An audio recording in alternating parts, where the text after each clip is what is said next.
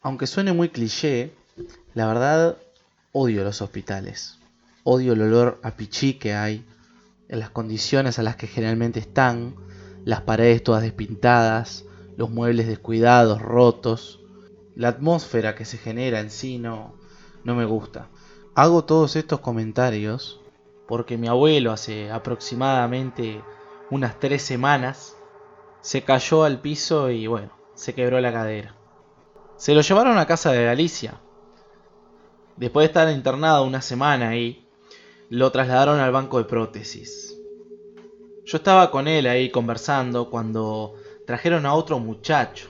El tipo había tenido un accidente gravísimo de moto, se lo habían llevado puesto, se rompió eh, la pelvis que hizo que se le cortara toda la vejiga, en fin, una cosa horrible. Y cuando estaba ahí medio despierto, pobre, quejándose de, lo que le dolía todo aquello, una de las enfermeras vino para ponerle la vía la dipirona, que es un analgésico bastante fuerte que se usa para este tipo de, ocasiones, ¿no?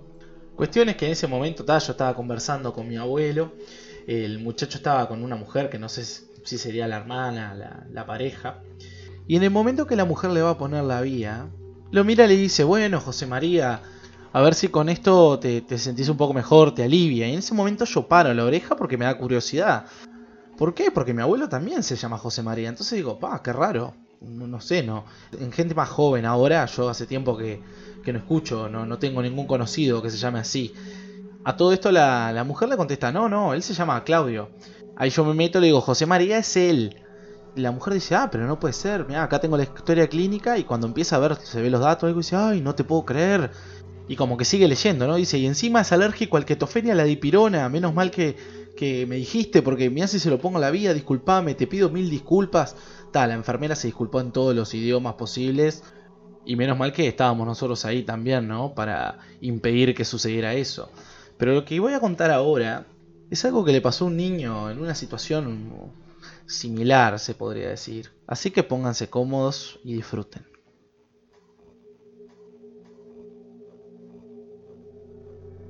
No te preocupes, Enzo. Va a estar todo bien. Vas a ver, va a estar todo bien. La madre le había dicho mil veces eso ya. Lo había escuchado cientos de veces. Pero él no estaba convencido. No quería estar ahí, no quería estar en el hospital, y menos ahora que se habían terminado las clases. Y el padre de Enzo iba caminando con él al lado, pero no lo miraba. Iba buscando el número de la habitación a ver cuál era. La verdad, no entendía por qué le tenían que sacar las amígdalas. Tampoco era que le molestaban tanto. A veces se inflaba un poco la garganta, le dolía, pero nada más. No quiero que me operen. Quiero irme a casa.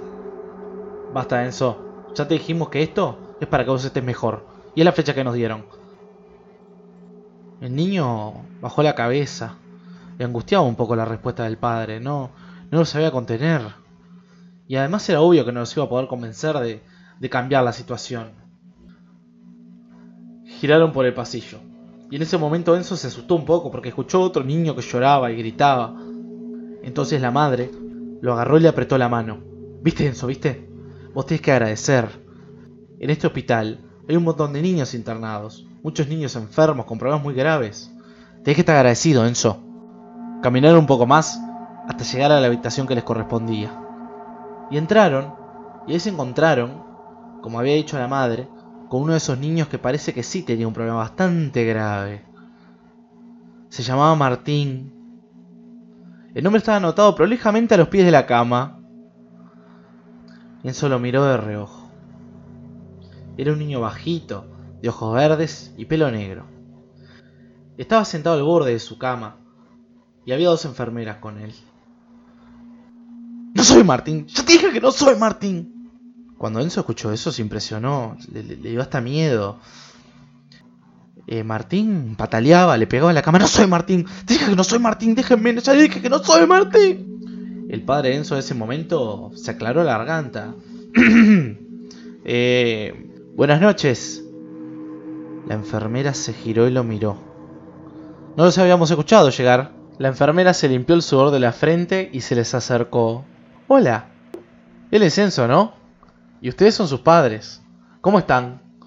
El aliento cálido y dulzón de la enfermera le dio mucho asco a Enzo, pero se aguantó. ¿te duele mucho la garganta? Cuando trago me duele un poco. La enfermera sonrió y miró a los padres del chico. Pueden dejar las cosas de Enzo ahí. Al lado de la cama tiene un roperito para ustedes. Y se dio vuelta para volver a ayudar a su compañera. Cerró la cortina que separaba las dos camas para no molestar, pero de todas maneras, los gritos y los pataleos continuaban. No soy Martín, ya les dije que me dejen, no soy Martín, no soy Martín. Después de unos minutos, una de las enfermeras salió, con la cara cansada y triste. Enzo estaba muy curioso y muy ansioso por todo aquello que le pasaba. Cuando la vio, enseguida le preguntó, ¿qué le pasa? La verdad es que le generaba muchísima curiosidad saber. Mañana tienen que realizar una operación bastante delicada. Y está tan asustado que nos quiere convencer de que él no es Martín. Piensa que así no lo van a operar. Desde que ingresó está con eso. El padre Enzo las miró medio raro. ¿Y están seguros no se equivocaron de niño? La enfermera lo miró bastante molesta por la pregunta. Claro que es él.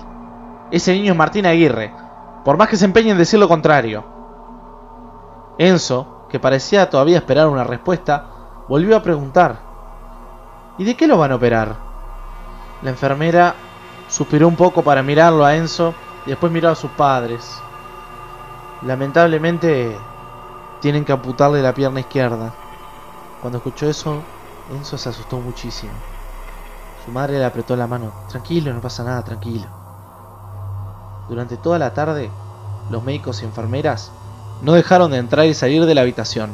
Le explicaron una y otra vez en qué consistía la operación de amígdalas y cómo se iba a sentir después. Pero la verdad es que Enzo no puede dejar de pensar en Martín. La idea de la amputación le hacía picar la pierna y que se le revolviera el estómago. Llegada la noche, los padres de Enzo se fueron. Él trató de mostrarse valiente y sonreírles, pero cuando se salieron del cuarto, la verdad, se sintió muy solo. A las 11 de la noche, entró una enfermera con un vaso de agua. Martín se tapó hasta la cabeza. Por favor, Martín, es el último vaso de agua que puedes tomar antes de la operación. Ya te dije que no soy Martín. No soy Martín. Me niego a que me operen, no quiero. Al escucharlo, la enfermera se dio vuelta y salió del cuarto dejándolos solos. Martín lo miró muy molesto a Enzo, como si él tuviera la culpa de todo lo que le estaba pasando. No soy Martín. Y cerró la cortina. Esa noche, Enzo creyó que no iba a poder dormir. Podía escuchar los pasos de los tacones de las enfermeras y a varios niños llorar. Pero después de 20 minutos, quedó profundamente dormido. Pero la verdad es que había tenido unos sueños muy raros. No sé si, podrían llamarse de sueño, más bien pesadillas. En aquel letargo en el que se encontraba, se ve el mismo del hospital. Podía escuchar las risas de las enfermeras, los llantos de los niños, pero no podía ver prácticamente nada, solo sombras. En un momento, pudo distinguir algo, una, una cosa. Había una figura, había alguien parado frente a la cama y tenía algo en la mano, como unas hojas. Se quedó helado. De repente, la figura comenzó a reírse grotescamente.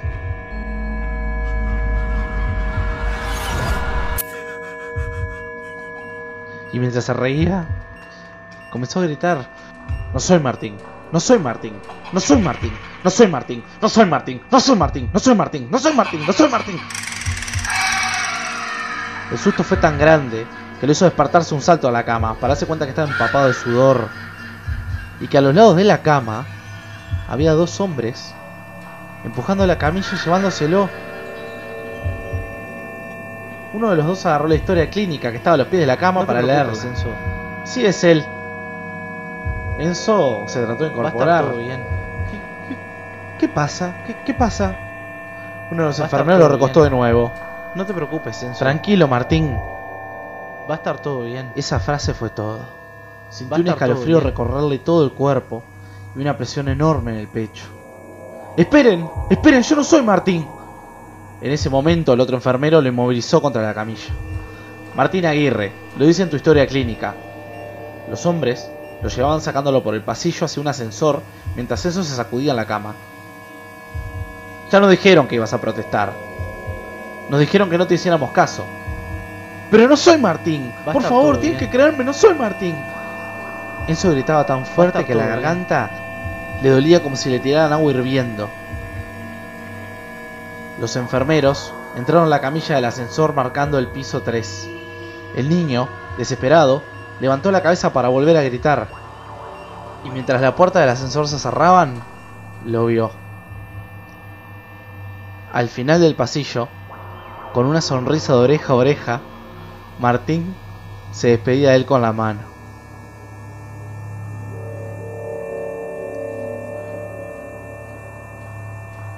¿Y ustedes les ha pasado esto?